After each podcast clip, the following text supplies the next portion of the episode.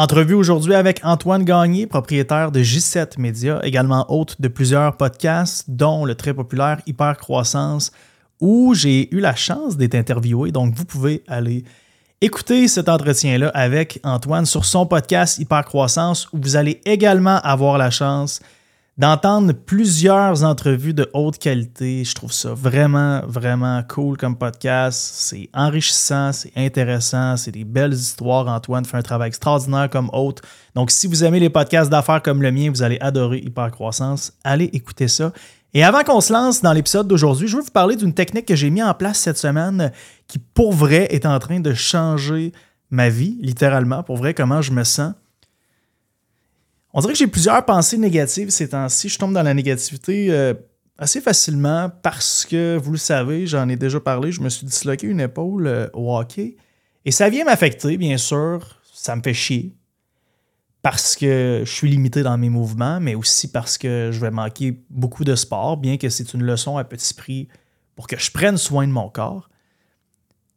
Mais mon dos n'est pas revenu non plus. Fait que là, je suis mal placé parce que je me disais, ben, au pire, je vais en profiter pour faire des jambes, pour travailler ma souplesse, ma flexibilité au niveau des hanches, des fessiers, des ischio-jambiers. Mais là, je peux pas parce que j'ai le bas du dos pinché encore.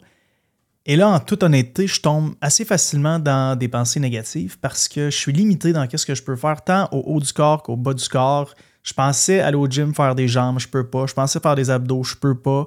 Donc, J'étais tanné de me faire prendre dans des espèces de loupes de négativité et je me suis dit, qu'est-ce que je vais faire? C'est que je vais commencer à me parler comme si j'étais un de mes amis.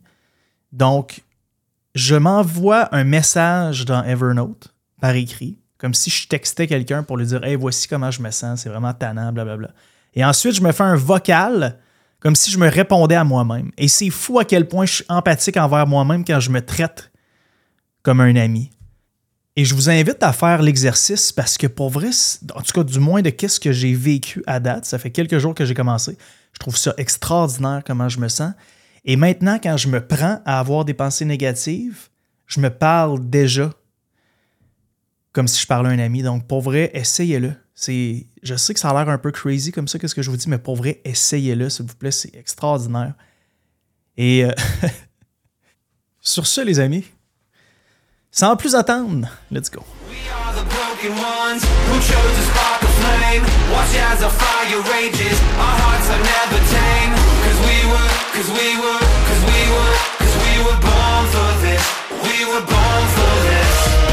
Aujourd'hui avec Antoine Gagné de J7 Media. Antoine qui est aussi animateur euh, du très populaire podcast entrepreneurial Hyper Croissance. Antoine et moi, on a fait un échange d'épisodes ici, un échange de valeurs et aussi une connexion, donc c'est super cool. Antoine, bienvenue sur le podcast. Julien, merci beaucoup de m'inviter. Je suis très content de continuer ces belles discussions-là avec toi. Antoine, avant qu'on commence et qu'on parle de publicité en ligne, c'est ton expertise avec euh, J7 Media. J'aimerais que tu nous parles de ton histoire pré-J7 Media et aussi de J7 de Qu'est-ce que vous faites au quotidien? Qui vous servez? De quelle façon? Et comment on optimise nos publicités en ligne? On va se lancer là-dedans après. Fantastique. Ben écoute, euh, J7, c'est une longue histoire comme à peu près n'importe quelle histoire euh, en affaires. Il y a eu des hauts, il y a eu des bas. Peut-être pour situer un petit peu ton audience aujourd'hui, euh, J7 Media est devenu davantage une organisation à l'intérieur d'un groupe maintenant, un groupe que je nomme le groupe J7. Pourquoi je dis ça? Parce que bien entendu, il y a J7 Media qui est l'organisation principale. Donc, c'est environ entre 40 et 50 collaborateurs au moment où on se parle, une agence spécialisée en publicité Facebook de haute performance, c'est-à-dire qu'on gère des budgets médias assez élevés.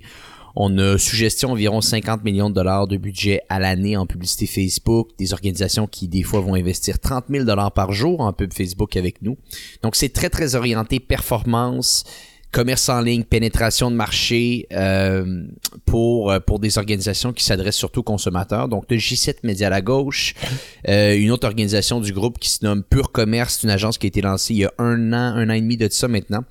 Euh, qui a été lancé suite à une acquisition. Donc, on a fait une acquisition partielle d'une agence de publicité Google il y a un an et demi de ça qu'on a intégré à l'organisation Pure Commerce qui offre des services qui sont connexes au service de J7 que nos clients avaient besoin. Nos clients qui sont surtout des boutiques en ligne, euh, qui avaient besoin de publicité sur Google, de email marketing, euh, de création de contenu. Donc tout ça est intégré euh, sous la forme de pur commerce. Je possède également deux boutiques en ligne que j'ai fait l'acquisition dans la dernière année, des boutiques en ligne qui sont très humbles, on va dire ça comme ça, qui sont pas très, euh, qui, qui génèrent pas énormément de revenus au moment où on se parle, mais qui nous permettent de se pratiquer un petit peu, de se mettre dans la peau de nos, de nos clients.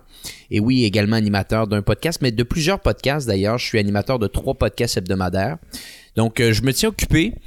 Et peut-être pour revenir à ta question initiale, comment tout ça est débuté? Ben, tout ça est débuté par hasard, Julien. Je crois comme à peu près 99,9% des histoires euh, entrepreneuriales. Est-ce que c'est ton cas aussi par hasard euh, que ça s'est lancé de ton Un côté? peu, ouais, ouais. Un peu par la bande, euh, sans trop qu'on s'y attende. là, ouais.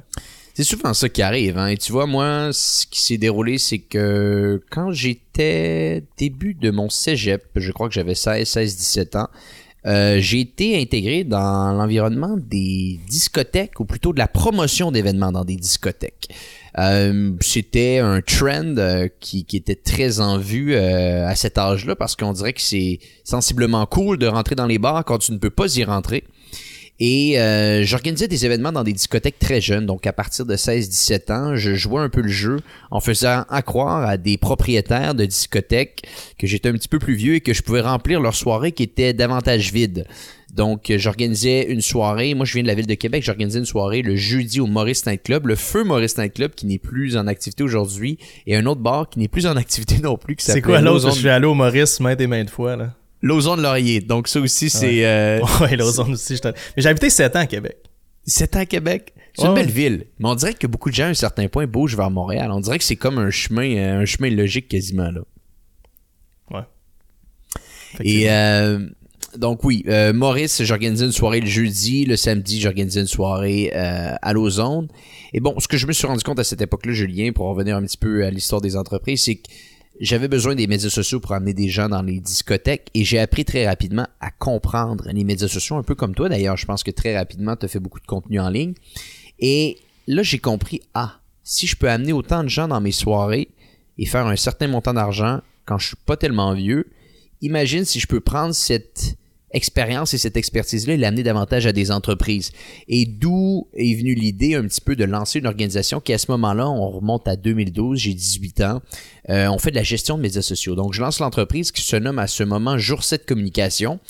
Prenant l'expertise que j'ai appris avec les événements, je lance l'organisation et je commence avec un partenaire à l'époque de gérer des médias sociaux de restaurants, de commerce de détail, euh, une entreprise qui se lance euh, un petit peu n'importe comment, euh, on sait pas trop ce qu'on fait. Mais bref, ça grandit, ça grandit. Encore une fois, je réutilise le terme, mais très humblement. Et les années passent, l'entreprise grandit, 6-7 personnes, peut-être un demi-million de chiffre d'affaires à l'année, une entreprise de service. Et là, moi et mon partenaire de l'époque, on, a des visions un petit peu différentes de tout ça.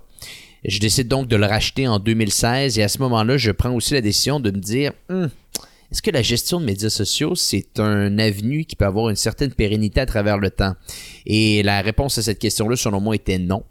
Donc, on avait déjà la capacité de créer du contenu, mais on n'avait pas l'expertise média à ce moment-là.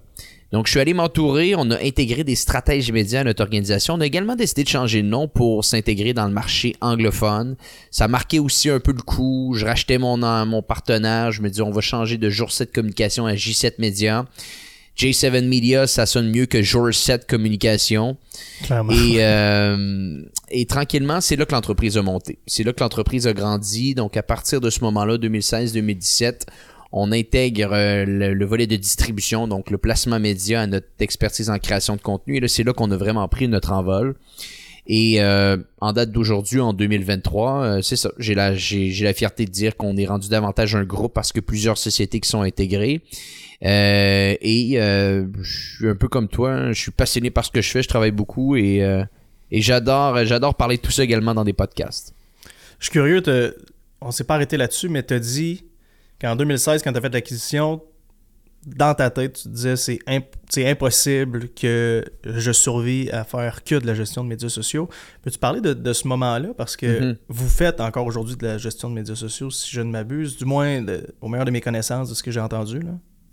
En gros, ce qu'on ce qu'on faisait à l'époque, peut-être pour bien distinguer tout ça, ce qu'on faisait à l'époque, c'est on créait des contenus sur Facebook sans nécessairement pouvoir contrôler la distribution de ce média-là. Donc, on était victime et à la, la menace des changements d'algorithme, c'est-à-dire que si tu publies un contenu en ligne et que tu ne contrôles pas sa distribution, il n'y a pas tellement de choses qui vont se dérouler. Donc, on avait Je comprends ce que tu veux dire. Tu faisais de la, la, création de stratégies de contenu, mais vous ne touchiez pas aux publicités. Tu as tout compris. Donc, on faisait pas de distribution média.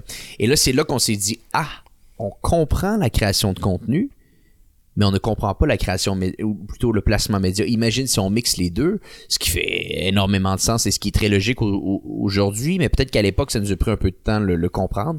Et quand on a compris que, d'ajouter un arme de distribution et de création de contenu, de mettre tout ça ensemble risque d'avoir du succès, c'est là que l'entreprise a vraiment pris son envol. Donc, tu as raison, on fait de la création de contenu, mais on ne fait plus à proprement dit de la gestion de médias sociaux pour des organisations.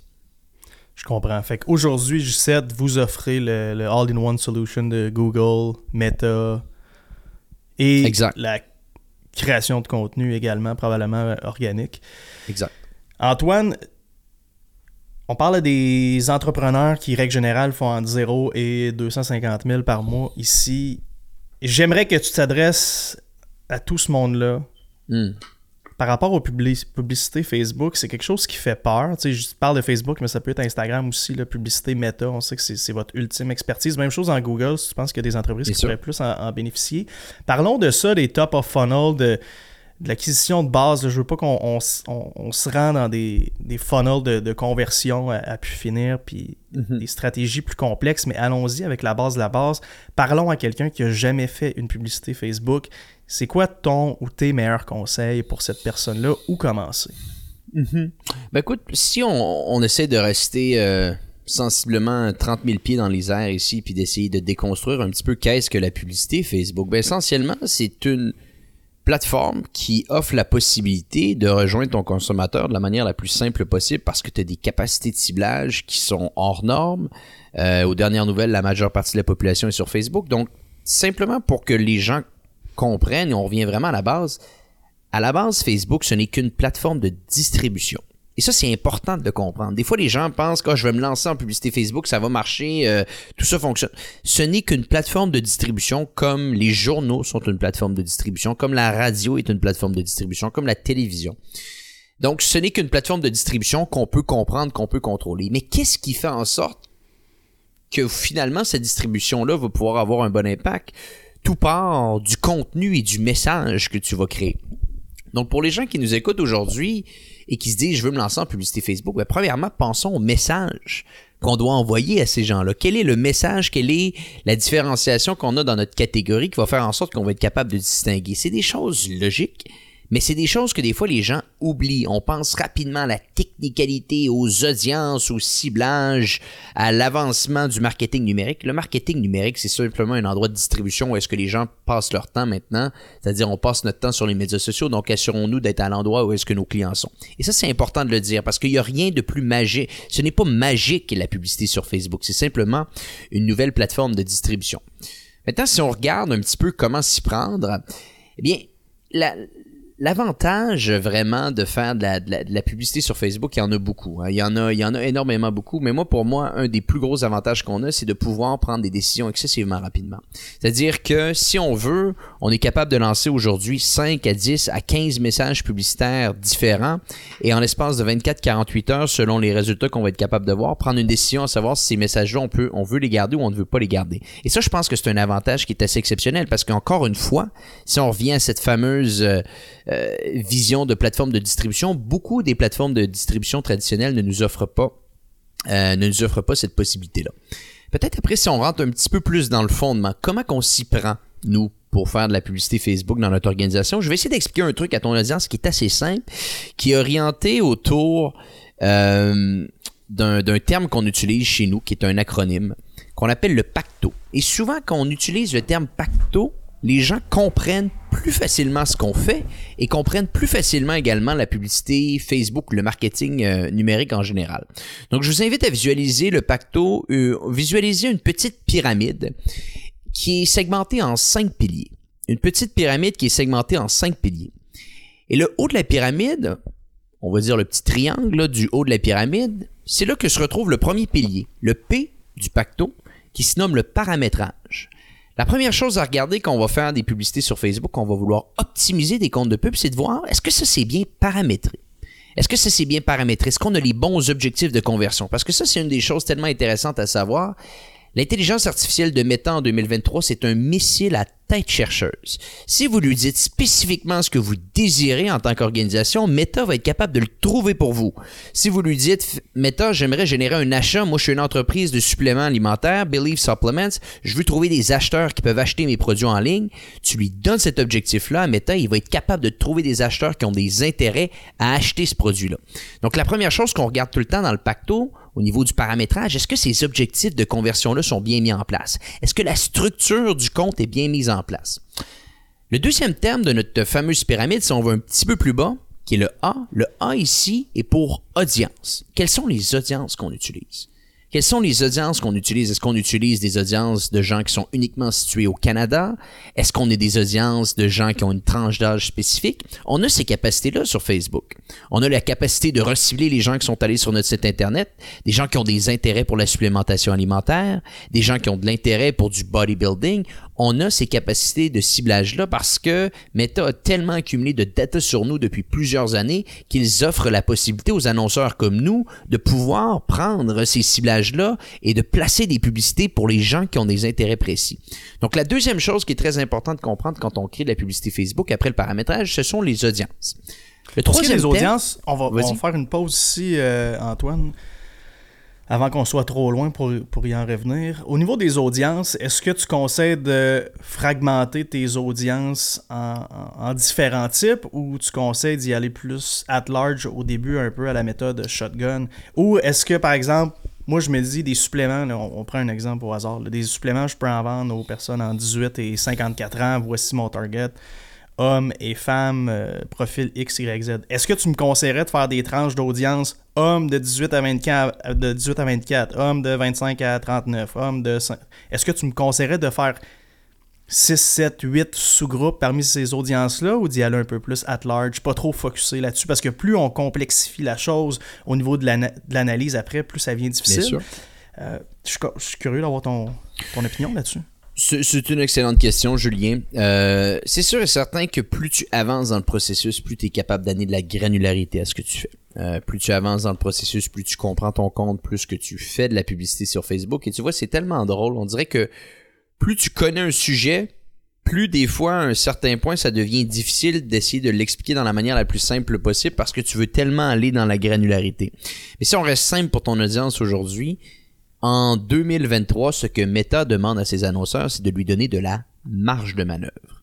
Donc, essentiellement, on lui donne des audiences qui sont larges et on lui donne un bon objectif de campagne. Donc, on faire l'analogie ici, c'est de se dire, si on veut trouver des acheteurs, encore une fois, pour Believe Supplements, ne dites pas à Meta le type d'audience spécifique, micro qu'il a de besoin.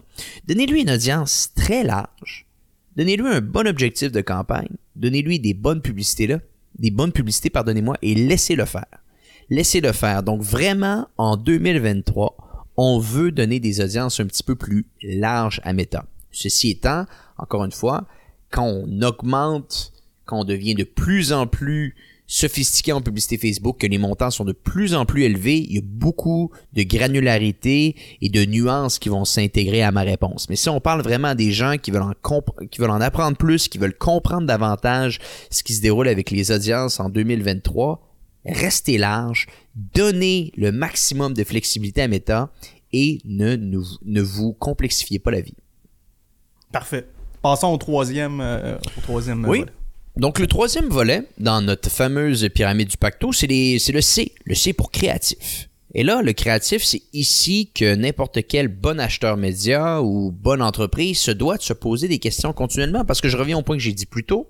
On a la possibilité de lancer, de stopper, de lancer, de stopper à la vitesse qu'on veut. Donc, pourquoi ne pas le faire? Pourquoi ne pas le faire très rapidement? Très souvent.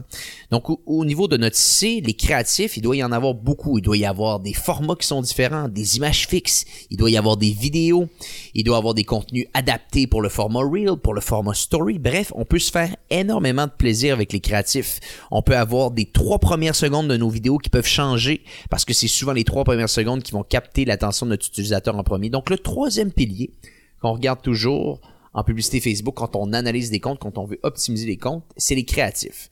Et maintenant, pour quelle raison le C vient après le A et pour quelle raison le A vient après le P? Bien, très simplement parce que nous, quand on analyse ça, on s'est rendu compte que le paramétrage était beaucoup plus facile à modifier, beaucoup plus rapide également à modifier que les audiences et que les audiences sont beaucoup plus faciles et beaucoup plus rapides à modifier que les créatifs. Donc on les met vraiment au haut de notre pyramide parce que c'est des piliers d'optimisation plus faciles et plus rapides à mettre en place, mais qui vont avoir un impact moindre que ce qui va se dérouler plus bas dans notre pyramide. Donc juste pour que les gens comprennent un petit peu aujourd'hui, c'est ce qu'on essaie d'expliquer. Le paramétrage, ça se change rapidement. Les audiences, ça change rapidement, mais un petit peu moins rapidement que le paramétrage. Les créatifs, ça commence à prendre un petit peu plus de temps. Et là, on arrive un petit peu à la fin de la pyramide, le T, le tunnel de vente. Le tunnel de vente, ça, c'est un des points les plus importants à regarder en place. Qu'est-ce qu'on essaie de faire avec le parcours de notre utilisateur? Est-ce qu'on essaye directement de lui demander d'acheter nos produits? Est-ce qu'on veut générer un appel avec notre prospect? Donc souvent, nous, on va aller analyser les tunnels de vente de nos clients. Comment sont-ils construits? De quelle manière on essaie de séduire notre consommateur? Est-ce qu'on donne un contenu gratuit contre un email avant de demander une autre type de question à notre client par la suite, une autre demande à notre client par la suite? Donc le T, le tunnel de vente, c'est le quatrième pilier qu'on va regarder. Et pourquoi il est en quatrième position? Parce qu'encore une fois, il prend de plus en plus de temps. Changer un tunnel de vente, ça prend beaucoup plus de temps, mais ça a un impact beaucoup plus puissant que changer nos créatifs. Donc, tout ce qui se retrouve vraiment au bas de notre pyramide, si on visualise encore une fois notre pyramide, c'est des piliers qui ont des plus grandes fondations, mais qui sont plus longs à mettre en place. Et on termine avec l'eau. Le haut, c'est l'offre. L'offre, pour n'importe quelle personne qui nous écoute aujourd'hui, surtout pour les gens qui vont faire ce qu'on appelle du marketing direct, on appelle ça en anglais du direct response marketing. Donc, on lance des pubs, on veut générer des résultats directement, de la conversion. L'offre, c'est la chose la plus importante dans n'importe quelle campagne de publicité. Et paradoxalement, c'est la chose la moins comprise. La majeure partie des gens que je rencontre, des fois, ne comprennent pas exactement qu'est-ce qu'une offre. On pense qu'une offre, Julien, c'est un rabais, c'est une promotion. Mais il y a tellement de nuances pour bâtir une bonne offre. Pour les gens qui nous écoutent aujourd'hui, qui vendent en ligne ou qui ont des gens qui vont faire des appels au téléphone pour essayer de, de conclure des transactions, repenser à comment notre offre est construite est souvent la chose qui va avoir le plus d'impact dans n'importe quelle de nos campagnes. Nous, on le voit des fois, le paramétrage, les audiences sont mal construites, les créatifs sont mauvais, le tunnel de vente est plus ou moins intéressant, mais l'offre est tellement bonne que la campagne va fonctionner. Et c'est pour ça que le haut du pacto, on le met au bas de notre pyramide parce que c'est ce qui tient un petit peu la maison et c'est ce qui fait souvent qu'un compte va avoir énormément euh, de, de, de performance comparativement à un compte qui n'en a pas. Donc, écoute, j'essaie de te résumer très simplement comment qu'on voit la publicité Facebook. Nous, cette pyramide-là du pacto, elle suit tous nos employés, tous nos acheteurs médias à l'interne. On essaie également de l'éduquer ou plutôt de, de la présenter à nos clients pour qu'ils comprennent un petit peu ce raisonnement-là. Et je trouve que c'est quelque chose de facile à garder en tête et qui nous amène à mieux comprendre la réalité de la publicité Facebook. Antoine, c'est excellent le, pacto. Pour vrai, je trouve ça incroyable. C'est un très bon résumé pour n'importe qui qui commence en pub et de comprendre l'importance d'une bonne offre, une offre irrésistible, une offre à laquelle on ne peut pas dire non. Si tu as une offre à laquelle on ne peut pas dire non, tu as une entreprise de feu entre les mains, clairement. As-tu un exemple d'offre irrésistible que tu as vu à travers ta clientèle euh, sans nommer personne? Plusieurs offres irrésistibles. Peut-être ce qui pourrait être encore plus intéressant pour ton audience, ça serait de décortiquer qu'est-ce qu'une bonne offre. Euh, ah, j'ai la chance euh, d'être un insider dans nos conversations et de savoir que tu écoutes le fameux podcast de Alex Ormozy. Donc, tu as peut-être lu son livre, The 100 Million Dollar Offers, qui est un des meilleurs livres. Tu l'as lu deux fois, donc un des meilleurs livres que j'ai vu pour la construction d'offres. Donc, pour les gens qui nous écoutent aujourd'hui, peut-être allez vous procurer ce, cet excellent livre de Alex Hormozy, A 100 Million Dollars Offer, qui démontre comment construire une bonne offre. Mais essentiellement, une, une bonne offre, si les gens se posent des questions aujourd'hui, comment ils peuvent améliorer leur offre, il y a des points qui sont là depuis la nuit des temps, mais des fois on va oublier. La première chose, est-ce qu'il y a de l'urgence dans votre offre? Les gens, l'être humain a besoin d'une date de péremption pour passer à l'action, plutôt d'une date limite. S'il n'y a pas de date limite pour avoir accès à votre offre, elle va avoir moins d'impact. Et c'est pour cette raison-là que depuis la nuit des temps, les magasins vont avoir des ventes de week-end, vont avoir ce qu'on appelle des ventes flash qui vont durer jusqu'à dimanche 21h. C'est une des raisons pourquoi ça fonctionne autant. L'être humain a besoin d'une date limite. Donc la première chose que vous devez vous poser comme question en tant qu'entreprise, est-ce que présentement ma présentation de valeur a une date limite? Donc ça, l'urgence, c'est le premier point à se poser une question et qu'on peut intégrer très rapidement dans une bonne offre. Le deuxième point, je, ne connais pas le terme en français, donc je vais, je vais malheureusement utiliser le terme en anglais, c'est ce qu'on appelle le scarcity. J'ai un bon exemple de scarcity avec toi. Moi non plus, je connais pas le terme en français. J'y pensais avant de le dire. J'étais comme fuck, je sais même pas c'est quoi en français scarcity.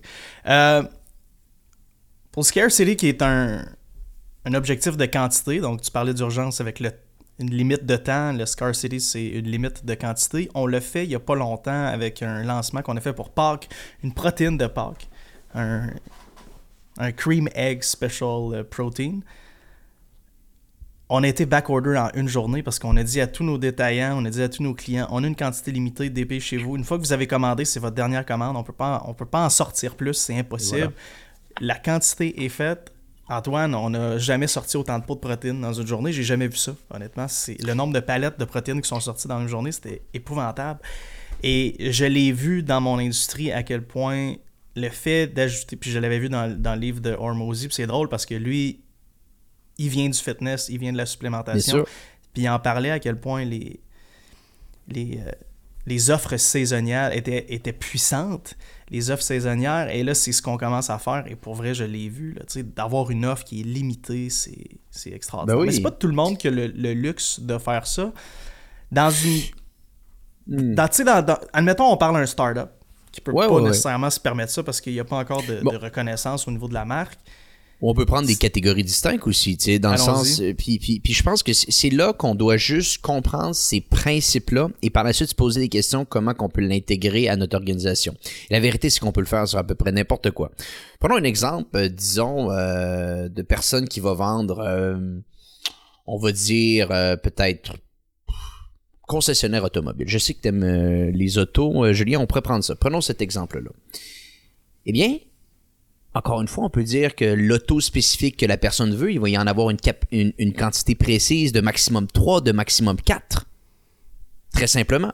Après, on peut prendre un autre type de, catégorie ou est-ce que peut-être qu'on va être euh, un événement, un événement précis. Ben, l'événement précis, il y a un maximum de personnes qui peut y atteindre. Donc, on peut avoir sur notre site internet un décompte qui montre le nombre de billets qui nous restent à vendre. Ça, ça peut être excessivement fonctionnel. Et là, quand on commence à intégrer cet élément, et, littéralement, on peut pour n'importe quelle catégorie si on se pose des bonnes questions. On a fait un lancement, nous, récemment, où est-ce qu'on va faire un coaching avec des entreprises pour les aider à on utilise le terme en anglais, scaler les campagnes de publicité, donc investir davantage sur nos campagnes de publicité. Et on a dit que c'était ouvert uniquement à 10 personnes et ça l'a grandement aidé pour vendre le tout assez rapidement. Et c'est vrai, on, tient la promesse ici, mais de le mettre un, très grand impact. Donc le premier point, l'urgence. Le deuxième point, scarcity. Le troisième point que les gens aiment énormément, c'est les bonus. Les gens souvent oublient ça quand on crée une offre. Les bonus. Quel type de bonus êtes-vous en train d'intégrer pour rendre votre offre, comme tu l'as mentionné en début de podcast, irrésistible? Si on veut rendre une offre irrésistible, on doit démontrer que c'est une offre qui ne reviendra pas et qu'il y a des bonus, des ajouts qui sont offerts dans le prix, des choses qu'on ne reverra jamais. Est-ce que vous intégrez des bonus à ce que vous faites? Est-ce que c'est une question que vous vous posez? Peut-être que vous pensez que c'est, on est au Québec ici, qu'à cause qu'on a des antécédents judéo-chrétiens, on peut pas faire ça on va arrêter une petite seconde. Les gens ici au Québec vont embarquer également si vous avez des bonus, si vous avez de l'urgence, si vous avez du scarcity dans votre offre. Ça fonctionne. Ça ne fonctionne pas uniquement aux États-Unis dans un État précis. Ça fonctionne au Québec, ça fonctionne en France. C'est une technique qui est universelle. Des bonus. Tu vois, Antoine, euh, de notre côté, on le fait souvent. Tu vas sur notre site web toutes les semaines c'est toujours des bonus, des petits bonus gratuits attachés à l'achat, que ce soit l'expédition gratuite pour un petit montant, un shaker gratuit, une multivitamine gratuite. Il y a toujours un un petit quelque chose et il y a toujours une limite à ce bonus-là. Donc, on ajoute de l'urgence, comme on disait, parce que les techniques dont on parle, le scarcity, urgence, bonus, c'est jamais un ou l'autre. On est capable de les multiplier ensemble et de multiplier le, potentiel de tout ça. Et j'adore ce que tu viens de dire parce que quand on les met ensemble, ce n'est plus un effet d'addition, mais un effet de multiplication qui se déroule. Parce que si on est capable d'intégrer de l'urgence, à une limite sur le produit spécifique, le scarcity, qu'on est, on est capable par la suite d'intégrer des bonus, eh bien là, tranquillement, on met simplement des ajouts comme ça. Automatiquement, notre produit se vend mieux. Automatiquement. Et on n'a même pas parlé du point le plus important, qui est le message. La fameuse transformation. La fameuse explication de pourquoi notre produit est meilleur que ce qui va se dérouler un petit peu euh, comparativement à d'autres personnes dans l'industrie. OK? Ça, c'est, le point le plus important qui, à mon avis, pourrait être résumé en environ quatre podcasts, comment créer un bon message. Mais bon, si on intègre ces trois points-là et que par la suite on est capable de bâtir un bon message pour expliquer la transformation que la personne va avoir avec notre produit, habituellement on est capable de vendre n'importe quoi, peu importe comment que le compte de publicité est structuré. d'où, l'importance d'une bonne offre. Absolument. Puis, tu sais, on, le voit, là, tu parlais de, des automobiles tantôt, là, dans le super luxe. Euh, on regarde des, des, Porsche GT2 RS, puis des, des McLaren 720S, puis des McLaren P1. C'est des véhicules qui, il y en a peut-être 4 ou 5 de disponibles au Canada dans une année. Donc, ça se vend 100, 150, 250 000 over le MSRP parce qu'il y a tellement de monde qui, qui la veulent. Donc, euh, si, si vous ne pouvez pas faire du de scarcity avec vos produits. Essayez de faire de l'urgence. Si vous ne pouvez pas faire de l'urgence, faites des bonus. Si vous êtes capable de tout faire, tant mieux pour vous. voilà. Vous avez une bombe atomique entre les mains, probablement. Antoine, tu nous as donné de, très bons exemples euh, avec, avec le pacto. Je trouve ça incroyable. C'est une très, très belle façon de le voir. Puis tout le monde peut faire sa pyramide. si on va dans des choses qui sont un peu, un peu moins avancées, on va même reculer d'un pas. Peux-tu nous expliquer la différence entre faire un boost post sur Instagram. Mhm. Ou encore gérer un compte de publicité dans Meta? Oui. Ben écoutez, euh, je pense qu'on va revenir un peu à l'analogie que j'ai dit plus tôt que Meta, avec son intelligence artificielle, est un missile à tête chercheuse quand on lui donne les bons outils entre les mains. Malheureusement, quand on fait un boost sur notre publication, ben on dirait que le missile à tête chercheuse, il perd un peu la tête. Il perd un peu la tête et là, il va pas nécessairement devenir tellement une bonne tête chercheuse pour votre entreprise. Donc, il faut se dire une chose, c'est que et ça, c'est très intéressant. D'ailleurs, je, pense que je vais raconter l'histoire. C'est la première fois que je suis allé dans les bureaux de Facebook, qui s'appelait Facebook à l'époque, maintenant Meta. C'était en 2018. Et je, suis allé dans leur bureau à Chicago et on était avec notre euh, partner manager à ce moment-là. Et j'avais une discussion assez intéressante avec elle qui me dit Antoine, il faut, faut comprendre une chose. Chez Meta, il y a plusieurs départements, mais dans la catégorie dans laquelle tu opères, donc le monde des agences, le monde de la publicité, il y a deux départements. Il y a le département marketing qui s'occupe un peu des agences. Et il y a le département des ventes. Et nous, le département de marketing, on est là pour aider les agences comme toi et les annonceurs à faire en sorte que vous utilisiez les meilleures pratiques sur la plateforme. Le département des ventes est là pour faire augmenter le chiffre d'affaires. Et le département des ventes va pouvoir dire des fois à des organisations d'utiliser des boost posts parce qu'ils veulent que les organisations investissent rapidement et facilement. Et c'est un des enjeux qui se déroule avec les Boost Posts, c'est que c'est tellement facile que les gens vont l'utiliser. Mais le Boost Post, pour l'équipe de vente, ça fait du sens, mais pour l'équipe de marketing, littéralement, moi, Julien, aujourd'hui, si je fais du Boost Post sur mes campagnes de pub de mes clients, je perds mon badge Meta Business Partner. C'est pour dire. C'est pour dire. Parce que ça représente un objectif d'engagement. Et l'engagement, ça a été prouvé maintes et maintes fois avec Facebook, grâce à des recherches avec Nielsen, qui est la plus grande firme de recherche au monde, qui a démontré qu'il n'y a sur Facebook aucune corrélation entre l'engagement et la conversion sur une campagne. Donc, quand Meta prend ta publicité, parce que c'est ce qui se déroule avec un boost, il prend ta publicité, tu lui donnes un boost, le boost va aller rejoindre des gens, il va générer de l'engagement. Il n'y a aucune corrélation entre cet engagement-là et de la conversion qui peut se dérouler par la suite sur le site Internet. Donc, tout ça pour dire que le boost essentiellement, c'est de l'argent qu'on tire par les fenêtres. Donc, on est mieux d'abolir ça le plus rapidement possible si on le fait. Intéressant. Puis là, je te, pose une question, OK? Qui, est personnelle. J'ai fait des campagnes vraiment élaborées pour mon podcast pour rejoindre plus de gens avec des Reels. Pas des gros budgets, 100$ par jour. Rien de fou. pour faire des tests pendant deux semaines. J'ai fait deux semaines de boost post sur les mêmes publications, puis deux semaines dans euh, des trucs plus complexes, dans, le, disons, le, le, le, pacto, là, euh, sur, sur, euh, sur la plateforme de Meta. Et j'ai vu plus de résultats rapides avec le Boost Post en termes de followers, mais je voyais qu'il y avait beaucoup de comptes que je, je comprenais pas pourquoi cette personne-là me suivait. Ça avait l'air de, de, bots, ou c'est des personnes qui étaient privées, ou c'est des personnes qui clairement pas, tu sais, ils habitaient pas au Québec, ou... tandis que quand je, quand j'utilisais la plateforme de Meta, c'était plus dispendieux pour, pour atteindre 1000 mm-hmm. personnes, mais je, convertissais moins de followers, mais je semblais convertir des followers de meilleure qualité. Donc, j'ai vu la différence entre les deux. Je comprends qu'est-ce que tu expliques. Et je comprends bien la corrélation entre l'engagement et la, conversion, dans le fond, ici. Ta tête chercheuse, elle avait perdu la tête.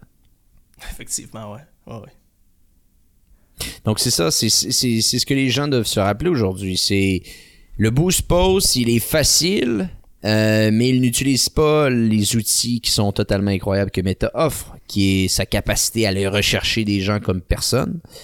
Euh, donc c'est très important de, de, de, de, garder ça en tête, sinon c'est vraiment de l'argent qui n'est pas investi mais qui est dépensé. Fait qu'Antoine, clairement, on peut, on peut dire que le boost post, c'est un piège à éviter là, sur la plateforme.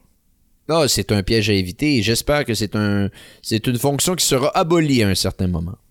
Je pense pas. Le département des ventes doit bien l'aimer, mais c'est le fun de c'est le fun de l'entendre de toi, puis aussi de l'entendre de quelqu'un chez Facebook qui, qui, dit que ça, ça appartient au département des ventes, les amis. Là, touchez pas à ça.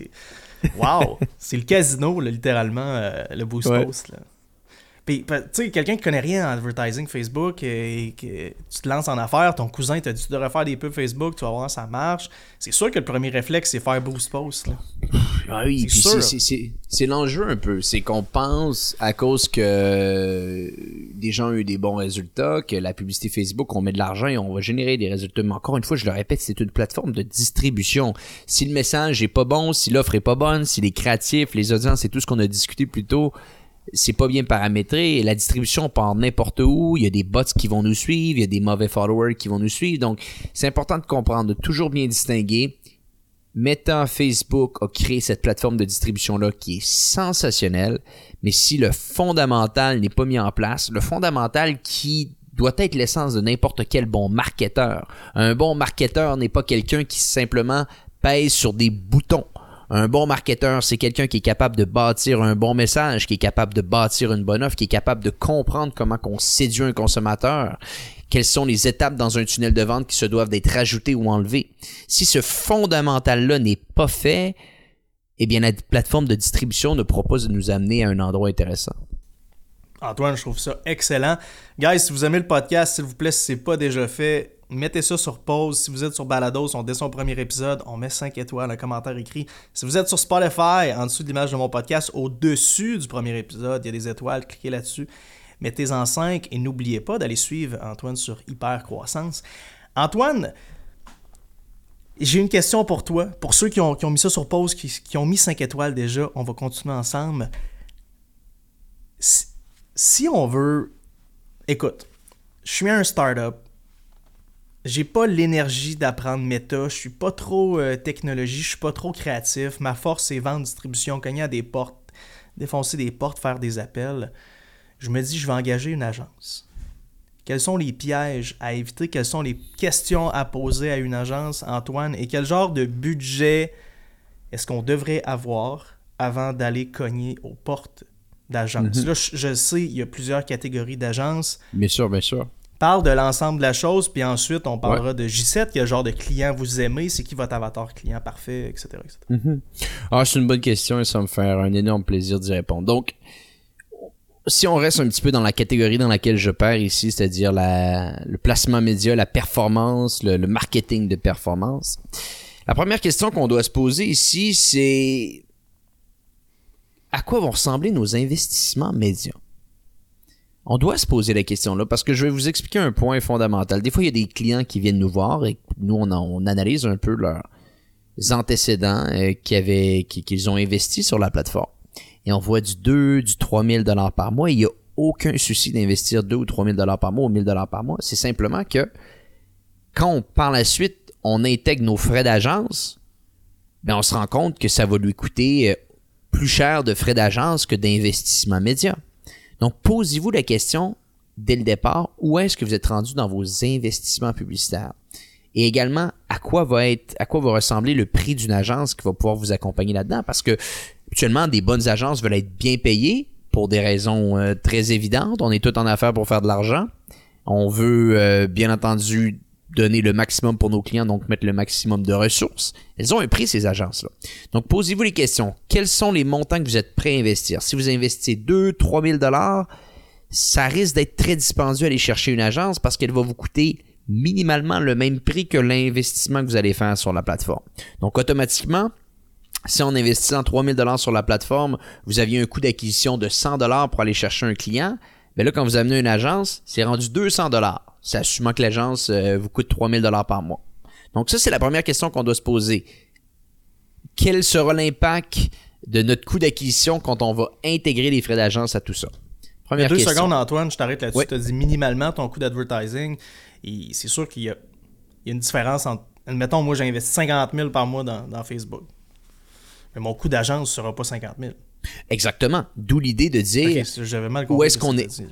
Non, exact. C'est de se dire, une agence va vous coûter de performance habituellement, là, tout est partout, au minimum entre 2 et 5 000 dollars selon l'agence par mois. Donc, si vous investissez 2 et 5 000 dollars, vous aurez compris, les frais d'agence vont être plus ou égal à l'investissement que vous allez faire. Mais bien entendu, quand tu investis 50 000 dollars, l'agence va pas nécessairement te coûter 50 000 dollars. Au contraire, elle risque de coûter peut-être 5 à 6 000 dollars. Donc là, ce qui devient intéressant, c'est que l'agence ici devient 10% seulement de ton investissement média au complet. Beaucoup plus facile l'intégrer, beaucoup plus facile l'absorber. Et là, si c'est une bonne agence, elle est capable souvent de t'amener ce delta-là qui va pouvoir améliorer ton coût d'acquisition, augmenter ton retour sur investissement, etc. Donc, première question à se poser, où est-ce qu'on est rendu dans notre chemin d'investissement publicitaire? Si on est vraiment au début, vous devez comprendre qu'automatiquement, votre coût par acquisition va être sensiblement impacté quand vous intégrez les frais d'agence à tout ça. Le deuxième point que je crois qui est très très important de, se poser comme question, c'est de savoir qui vont être les gens qui vont gérer votre compte de pub. Et je m'explique ici. Euh, souvent, les gens avec qui vous allez parler dans une agence au début risquent d'être les meilleurs vendeurs de l'agence pour des raisons très évidentes. On veut mettre la personne qui s'exprime le mieux devant le client, on veut euh, s'assurer que ce qu'on fait en tant qu'entreprise est bien vulgarisé, etc. Donc, on veut mettre la personne qui s'exprime bien. Est-ce que c'est cette personne-là par la suite qui va gérer votre compte de pub? Souvent, la réponse est non. C'est très normal. Assurez-vous de rencontrer les gens qui vont travailler sur votre compte au départ dans des discussions un petit peu de vente. Donc, nous, on s'assure de faire ça avec nos clients. On dit, voici la personne qui vous parle aujourd'hui. Voici, par contre, je tiens à vous le dire, ce ne sera pas nécessairement cette personne-là qui va travailler sur votre compte. Voici les gens qui vont travailler sur votre compte. Donc, dès le processus au départ, le client est capable de voir un peu qui va travailler sur votre compte. Et ça, c'est important. Vous allez nouer une relation de long terme avec ces gens-là. Donc, vous voulez vous assurer que la personne qui vous parle et qui vous explique le projet risque d'être impliquée dans le projet plus tard. Donc, posez des questions. Qui va gérer mon compte? À qui, euh, quel autre type de client cette personne-là a géré dans le passé? Ça, c'est une question qu'on se doit de poser. Qu'on se doit de poser. Le troisième point, je crois, c'est s'assurer de bien, s'assurer, pardonnez-moi, de bien comprendre nos besoins. Comme n'importe quel type de catégorie d'entreprise, une agence a des spécialités, a des forces, a des faiblesses. Quel est votre besoin? Est-ce que vous cherchez vraiment un partenaire pour de la publicité Facebook? Fantastique, il y en a qui sont spécialisés là-dedans. Est-ce que vous cherchez un partenaire pour vos publicités que Google? Fantastique, il y en a qui sont spécialisés là-dedans.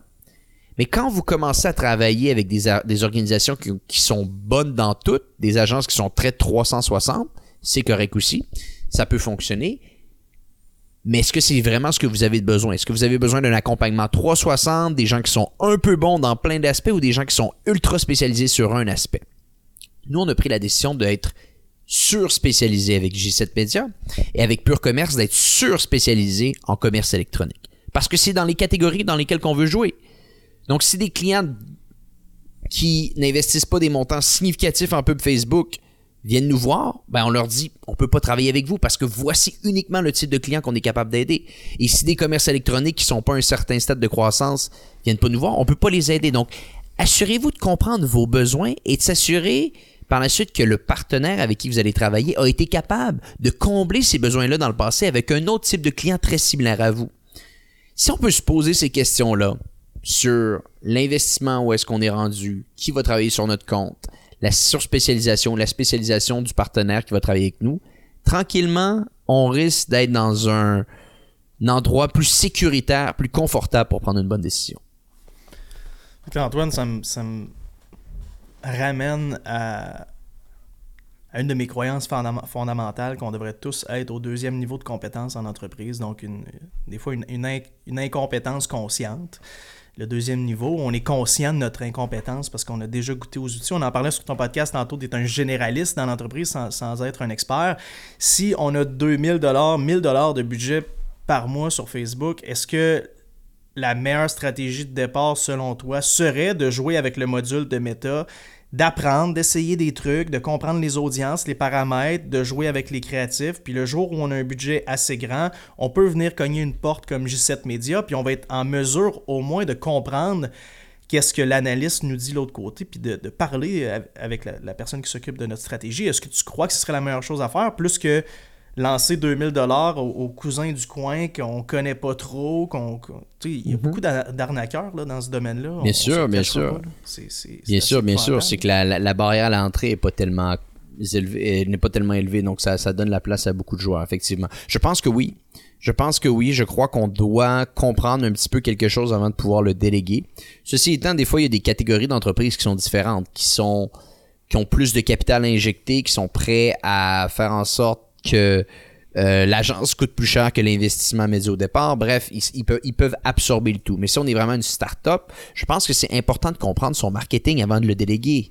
Je pense que c'est important de comprendre les nuances avant de pouvoir le donner à quelqu'un d'autre. On n'est pas obligé de devenir le plus grand expert, mais le marketing d'une organisation, et soyons honnêtes, la publicité fait euh, partie intégrante du marketing, c'est quelque chose qui est propre à l'entreprise, qu'on se doit de comprendre d'une certaine manière à l'interne avant de pouvoir le mettre à l'externe. Donc je crois que oui, comprendre les nuances, comprendre les, euh, subtilités avant de le déléguer peut être une très très bonne approche. Je trouve ça très bon. Y a-t-il une certification qu'on peut vérifier avec quelconque agence? Tu disais que tu étais partenaire euh, Meta, euh, top échelon. J'ai cru comprendre du moins que c'était ça. Est-ce que nous, en tant que consommateurs, clients potentiels, en mode recherche d'agence, y a-t-il un type de certification qu'on veut vérifier justement pour éviter le cousin du coin? Là? 100%.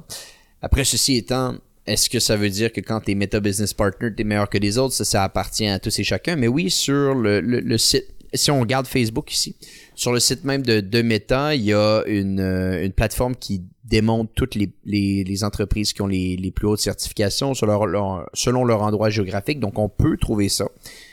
Posez également des questions à des futurs partenaires. Quel type de certification vous avez? Qu'est-ce qui, qui prouve que vous êtes bon dans ce que vous faites? Je pense que c'est un travail qui vaut la peine d'être fait. De bien faire ce qu'on appelle en anglais, des, ou même en français, j'ai retrouvé le mot, des vérifications diligentes avec des entreprises, avec des agents, je pense que c'est quelque chose de fondamental à faire. Absolument. Et je, recommande à tous de le faire. C'est sûr qu'aujourd'hui, Antoine, c'est un très bon pitch de vente pour J7 Media pour quiconque a un budget euh, marketing où on peut se payer une agence entre 3 et 5 000 par mois. Antoine, tu es plus loin que, que le média. Tu as un podcast euh, qui s'appelle Hyper Croissance. Euh, je suis convaincu que là-dessus, tu as fait énormément de prospection client. Parle-nous de, ce podcast-là. Ça, part de où l'idée de hypercroissance? Je suppose que c'est attaché à G7 Media en quelconque partie. Sans connaître l'histoire de ton podcast, tu as quand même beaucoup d'épisodes. Oui. Écoute, euh, hypercroissance, c'est parti. Euh, je vais prendre un petit peu d'eau. Hypercroissance, c'est parti. Euh, c'est assez spécial comment c'est parti, en toute honnêteté. C'était mon collègue à l'époque, en 2018, Robin Vézina qui m'était arrivé avec la grande idée, Antoine, on doit faire un podcast, on va lancer un podcast, etc. J'ai dit, OK, parfait, lance ton podcast. Donc, il prépare, il prépare tout ça en 2017-2018. Ça va s'appeler Hypercroissance. Il lance le podcast. Il fait quelques épisodes, 6-7 épisodes. Puis après 6-7 épisodes, euh, on se rend compte, puis finalement, on, prend juste la décision de prendre des chemins différents. C'est-à-dire que Robin quitte l'entreprise. Euh, bon, et là, je me retrouve avec un podcast qui a 6-7 épisodes, mais qui n'a plus d'animateur. Et lui, euh, et, si vous allez écouter le podcast Super Croissance, écoutez les 6-7 premiers épisodes, vous allez voir, c'est pas ma voix, là. Et, là, je me dis, oh, mais qu'est-ce que je fais avec tout ça? Et euh, Robin avait une approche un petit peu plus marketing à ce moment-là. Puis moi, j'aime le marketing, certes, mais ma plus grande passion, c'est le monde des affaires. Le branding est bien construit. Je, me je vais jouer le jeu un peu. Donc je me suis dit, ok, je vais reprendre le podcast. Et c'est à ce moment-là que j'ai repris le podcast au 7 ou au 8e épisode.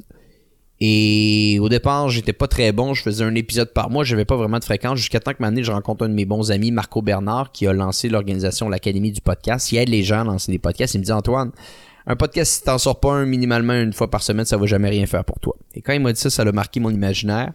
Et là, je me suis dit, OK, là, je m'y mets. Je lance un podcast par semaine. Et là, tranquillement, j'ai été capable de garder cette fréquence-là et là, le podcast a pris son envol. Euh, comme tu l'as dit, 200, je crois qu'on est à 213 épisodes maintenant sur Hypercroissance. On a eu les plus grands euh, entrepreneurs du Québec, euh, la PDG de la SAQ, Louis Tétu qui a lancé deux organisations à des milliards de dollars. On a eu Nicolas Duvernois, on a eu... bref, on, on, les a littéralement, je crois, tous eus. Euh, et, moi, c'est un plaisir. Ça me permet surtout de faire du networking. Mais tu vois, essentiellement, Hypercroissance, c'est pas tellement sur la publicité Facebook. Donc, moi, là-bas, je me suis dit, c'est vraiment pour le volet affaires, faire du networking. Mais par contre, j'ai compris la force du podcast. Donc, par la suite, ce que j'ai fait, c'est qu'on a lancé un autre podcast qui se nomme Social Selling, qui parle uniquement de publicité Facebook. Et là, je me suis dit, oh, là, ça parle à mon client cible. Ça m'amène beaucoup de clients. Fantastique. C'est quoi mon autre client cible? Ah, la directrice marketing d'une boutique e-commerce. Parfait, on va lancer un troisième podcast qui se nomme Commerce Elite. Donc, on a lancé un troisième podcast qui parle à notre autre personne qui parle de commerce électronique. Attends, tu moi, trois podcasts hebdomadaires? Trois podcasts hebdomadaires. On a un podcast qui sort par jour, présentement. Hypercroissance sort et deux fois par semaine. Commerce Elite le mardi, Social Selling le mercredi. Et récemment, vu qu'on n'avait pas vraiment grand chose à faire, on est allé acheter un quatrième podcast. Donc, il y avait un podcast. oui, ça, c'est un. Oui.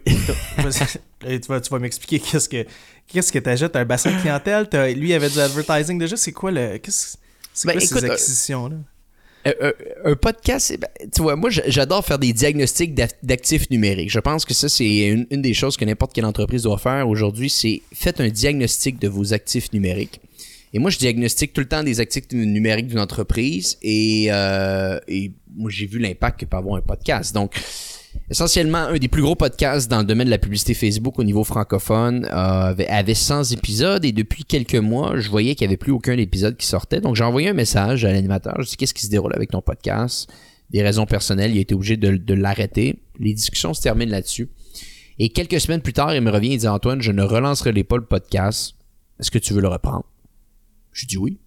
Donc on est allé acheter le podcast. Euh, et on le rebrandé avec notre nom on a mis d'autres animateurs dessus. Et là, quand on sort un épisode, automatiquement, il y a énormément de gens qui l'écoutent parce qu'il y avait déjà un gros bassin. On est allé acheter également l'infolettre.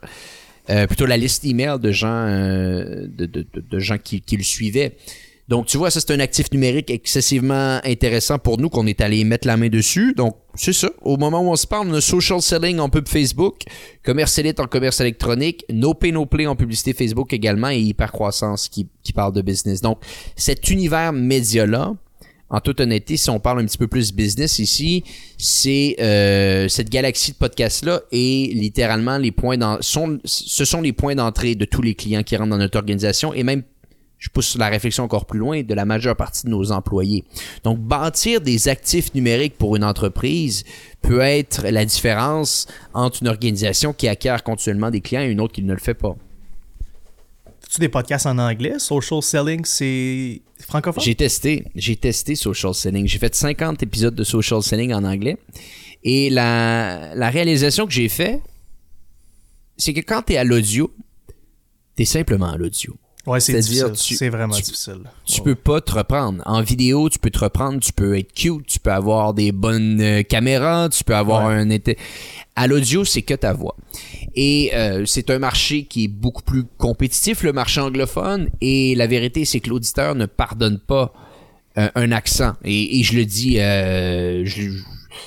il n'y a rien de péjoratif dans ce que je dis, mais c'est-à-dire à qualité égale de contenu, le format va prendre euh, vraiment euh, une place euh, prédominante ici. C'est-à-dire qu'un francophone qui se lance dans, dans du podcasting en anglais part à moins 10, comme un anglophone qui se lancerait dans le podcasting en français part à moins 10. C'est pas pour rien que les gens qu'on écoute à la télévision ou à la radio ont un français excessivement travaillé. C'est un prérequis pour faire partie de ces organisations-là. Et l'auditeur, veut une certaine qualité dans le format. Et moi, je m'en suis rendu compte, le, podcast Social Selling en anglais n'était pas mauvais, mais n'était pas excellent. Et si tu ne peux pas être le meilleur dans quelque chose, ben souvent tu te poses des questions. Et, comment tu fait pour ton, ton, switch? Je trouve ça vraiment bon que tu dis, puis c'est pas des excuses parce que moi j'ai plein de clients et de fournisseurs qui me l'ont demandé. Tu sais, voient mes reels passer en français puis comprennent absolument fuck all de ce que je dis, mais tu sais, tout le monde, ça a l'air intéressant que je devrais le faire en anglais, puis je suis comme, je peux pas le faire en anglais parce que, comme tu dis, on ne pardonne pas à l'audio, l'accent est, trop présent, tandis qu'en vidéo, je pourrais m'en sortir où là, tu sais, la personne est un peu distraite par ton body language, par le background, puis qu'est-ce qui se passe. Mais en audio, il n'y a aucune distraction, le focus est sur, sur et que, et que sur la voix. Et que sur la voix. Fait pour, pour bouger ton, tu dis 50 épisodes, c'est quand même du stock. Là. on a fait un social selling anglais. Donc, c'était vraiment un autre podcast. Ok, c'était pas le même. Euh, Mais il a jamais pris. Il a, jamais pris. Et, je mets ça vraiment à la, à la réalité du, de, de, la langue, je crois bien. Parce que le contenu est le même. Et, ça n'a pas pris. Mm-hmm. Non, 100%. Antoine, écoute, ça a été hyper intéressant, mon ami. Je te lève mon chapeau. Allez écouter son podcast Hyper Croissance. C'est très différent du mien, donc je trouve ça cool. Même moi, des fois, j'écoute ton podcast, puis je trouve ça rafraîchissant. Mais peu le, je dis toujours que c'est un peu le How I Built This du Québec. Je suis pas le premier qui t'a dit ça, probablement. Mais euh, c'est vraiment excellent. C'est un, format, un format qui est le fun, qui permet de découvrir d'autres entrepreneurs. Donc, euh, je trouve ça magnifique. Ce que tu fais, Antoine, continue. Les autres, euh, les autres podcasts vont sûrement parler à, plusieurs personnes qui nous ont écoutés aujourd'hui. Si on veut développer nos connaissances en e-com ou encore en advertising, moi, c'est des sujets que je ne touche absolument pas. Je parle d'expérience et tout le monde en fait qu'est-ce qu'ils en veulent. Antoine, merci mille fois. Si on veut connecter avec toi, c'est quoi les meilleurs endroits? LinkedIn. Allez, allez m'ajouter sur LinkedIn. C'est vraiment cette plateforme-là que je suis le plus présent. Donc, euh, LinkedIn, écoutez nos podcasts. Puis, euh, puis ouais, venez discuter avec moi. Moi, je discute avec beaucoup de gens grâce au podcasting sur LinkedIn et j'adore ça. Antoine, merci mille fois de t'avoir prêté à l'entrevue. Pour ceux qui nous écoutent, n'oubliez pas, s'il vous plaît, guys, si vous avez aimé le podcast, on met ça sur pause, on met 5 étoiles, on partage sur Instagram, dans nos communautés, et on se dit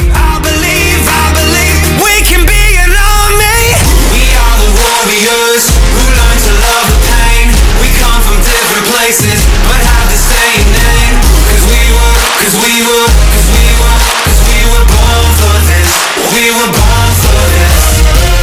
We are the broken ones Who chose to spark flame. Watch as fire rages Our hearts are never we we cause we were Cause we were born for this. We were born for this.